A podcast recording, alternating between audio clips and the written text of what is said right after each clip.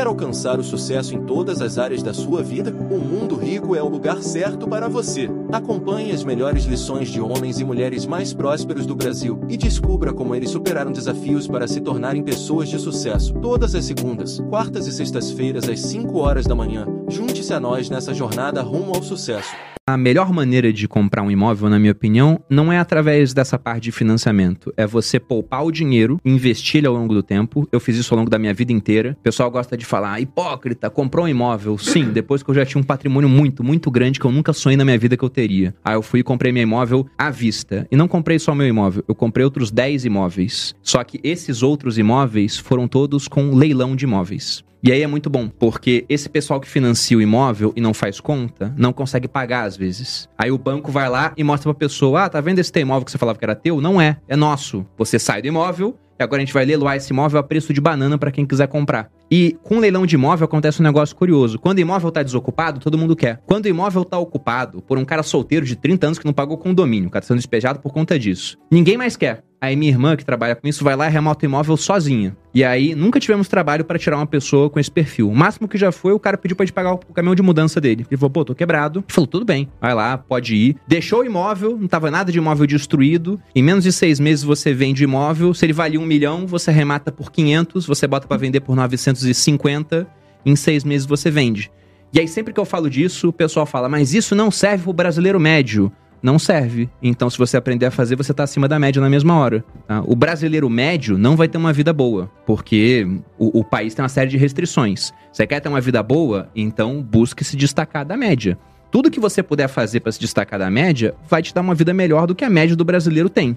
Uma dessas coisas é aprender a comprar bem um imóvel, tentar fazer isso com o mínimo de pagamento de juros ou de taxas excessivas possível. Agora, Bruno, quais são as ações que você aconselha olhar com mais carinho nesse momento? Olha, pensando em quem não investe ainda, eu diria até que melhor do que ações seriam fundos imobiliários, para começar a colocar o pé nessa piscina da renda variável. Porque fundo imobiliário é você entrar na piscina de boy de braço. É muito mais tranquilo, é menos volátil, vai estar tá dando um pagamento de dividendo mensal, né? Por regra é semestral, mas quase todos pagam mensal. Então a minha avó, por exemplo, há pouco tempo, relativa, acho que uns seis meses mais ou menos, começou a investir em fundos imobiliários. Eu falei para ela, olha, avó, ela tinha vendido imóvel há pouco tempo, tava com dinheiro lá na poupança, pensando em comprar outra. Eu falei, vamos pegar esse dinheiro agora e investir parte em renda fixa, porque tá pagando muito bem, mais de 1% ao mês. Ela falou, nossa, legal isso. E parte, vamos colocar em fundo imobiliário, porque primeiro você vai ter um pagamento mensal, um dinheiro para você pagar o seu plano de saúde, por exemplo. E quando os juros começarem a baixar, você vai ter fundos imobiliários na carteira que vão subir de preço, que são os fundos de tijolo, estão muito mal avaliados hoje em bolsa. E ela topou.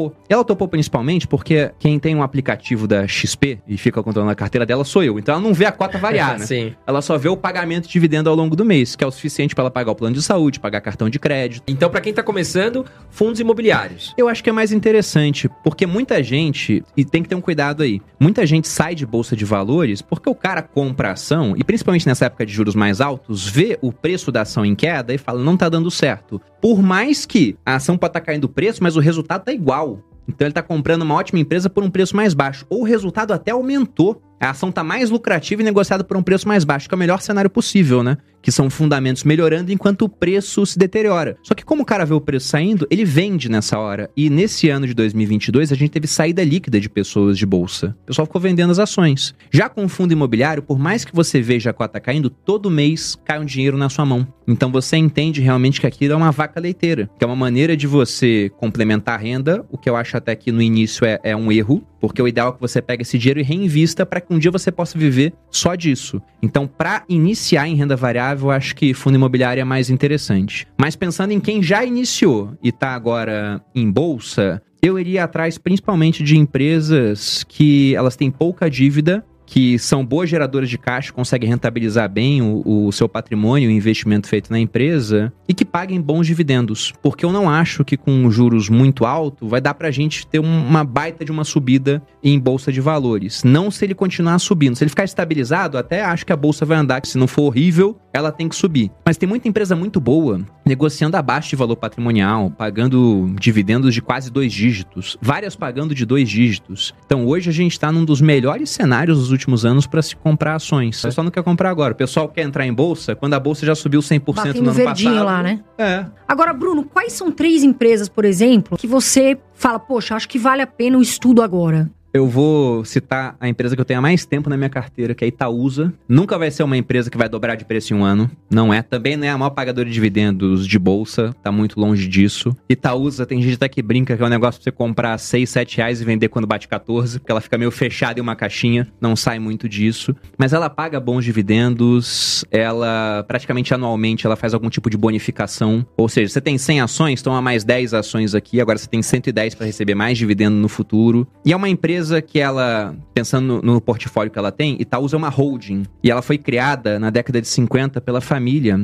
Setúbal, né? Eles tinham o Itaú, que era um baita de um negócio, e falaram: temos que diversificar. Então vamos criar uma holding para ter metade em Itaú e a outra metade em outros negócios. Só que os outros negócios não foram tão bem quanto Itaú. Então Itaú é 90% do patrimônio de Itaúsa hoje. Só que dentro dessa, desses outros 10%, você tem participação em XP, você tem Alpargatas, você tem a antiga Duratex, né, que é Dexco agora. Então você tem umas empresas interessantes. E é uma pagadora de dividendos muito boa. O preço não oscila demais. Então eu acho que é, é uma boa porta de entrada para esse mundo da renda variável. E eu gosto da ação que eu carrego ela há quase nove anos. Então Itaúsa tá na minha vida há quase tanto tempo quanto a minha esposa. e eu até já brinquei, né? Que se falasse assim, você tem que se separar de um dos dois. Eu falei, poxa, você é terrível me separar da Malu. Não, eu tô brincando. Mas Itaúsa é muito bom. É, é um papel que eu acho muito bom. Porque o Banco Itaú, aí sempre tem aquela dúvida, né? Compro Itaú ou compro Itaúsa? E o Banco Itaú é um ótimo negócio. E eles alocam muito bem o capital. Se você pega épocas de crise, você volta lá em 2008, bolha do subprime, né? Bolha imobiliária americana. Itaú comprou o Unibanco. Aí você vem aqui pro Brasil, 2016, impeachment da Dilma, cenário estranho. O Itaú vai lá e compra metade da XP. A XP depois faz um IPO e, e multiplica, né? O investimento do Itaú, enfim, por mais de 10 vezes. Aí, agora, nesse ano, aliás, no ano passado, o Itaú comprou quem? A Avenue. A Avenue.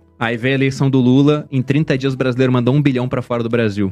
Aliás, um bilhão pra Avenue, né? Pra fora Exato. muito mais. Só a Avenue captou um bilhão. Então os caras são muito bons em, em alocar capital. Só que eu gosto dessa pontinha que tá alocada em outros negócios que eu acho que devem crescer mais do que o Itaú. Porque se você pega Banco Itaú em si, o lucro do Itaú não consegue crescer muito mais. Primeiro porque tem uma parte do lucro que tende a assumir, que é receita suja, né? É taxa que cobra de manutenção de conta, que só quem paga isso é idoso. Qualquer pessoa jovem já não paga mais, porque abre uma conta no banco digital e fala, ó, só abro com vocês se não tiver taxa. É tarifa de TED e de DOC. Só quem paga isso é idoso. Só, porque o pessoal tá fazendo Pix pra caramba. E olhe lá, né? Porque minha avó faz Pix, pô.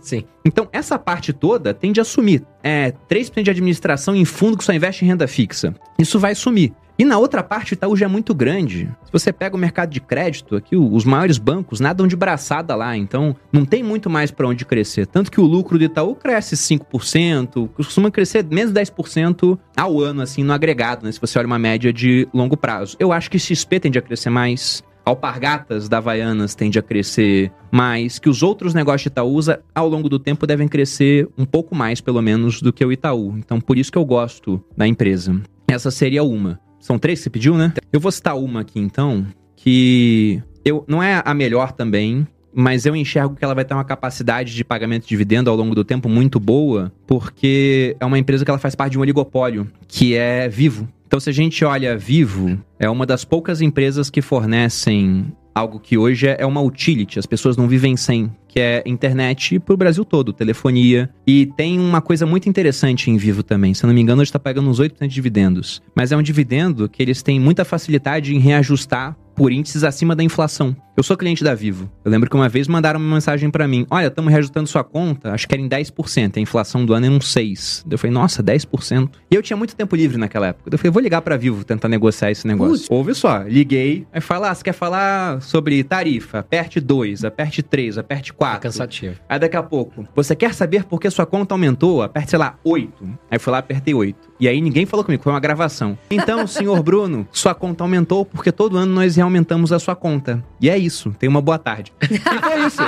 Eu não falei com ninguém, eu fiquei meia hora no telefone. Quando desligou, eu ainda pensei, tá bom, minha conta aumentou, mas aumentou pra todo mundo, eu sou acionista, então tá tranquilo. Exato. Porque o poder de, de aumento de preços que ele tem, de remarcação dos preços, é muito forte. Se eu não quiser ficar em vivo, eu vou pra onde? Pra TIM? Tá tem muita claro? opção. São essas três opções em- a nível nacional. Tem uma outra regional que consegue competir um pouco, mas é muito complicado competir. E o sinal aqui pra São Paulo, pelo menos da Vivo, é o melhor. Então eu falo, ah, vou continuar nessa empresa. E ela paga muitos dividendos. Ela costuma pagar até mais dividendo do que ela tem de lucro líquido. Porque tem muita estrutura física, tem muita depreciação, então ela consegue ter, né, um, um lucro que fica mais alto, né, na hora de distribuir em comparação com o resultado. E eu acho uma empresa que tem uma barreira de entrada fortíssima a outros competidores. né? Quem tem barreira de entrada mais forte é só a empresa que é um monopólio. E olhe lá, porque tem monopólio que às vezes é mais frágil. Você pega uma B3, por exemplo, é um monopólio, mas já tem competição de bolsas internacionais, tá cada vez mais fácil mandar capital para fora. E aqui, pegando esse setor de telefonia, é muito difícil você conseguir competir com as três grandes. É muito complicado. Então, gosto bastante de Vivo, uma posição que eu tenho há há bastante tempo. Só que também nunca vai ser, principalmente essas empresas de dividendos, aquela empresa que vai subir 50% no ano. É uma empresa mais chata, mas é aquela empresa chata que vai te dando dinheiro de dividendo para você recomprar mais ações. Quando você vê na composição ao longo do tempo, fica maravilhoso o resultado. E a terceira?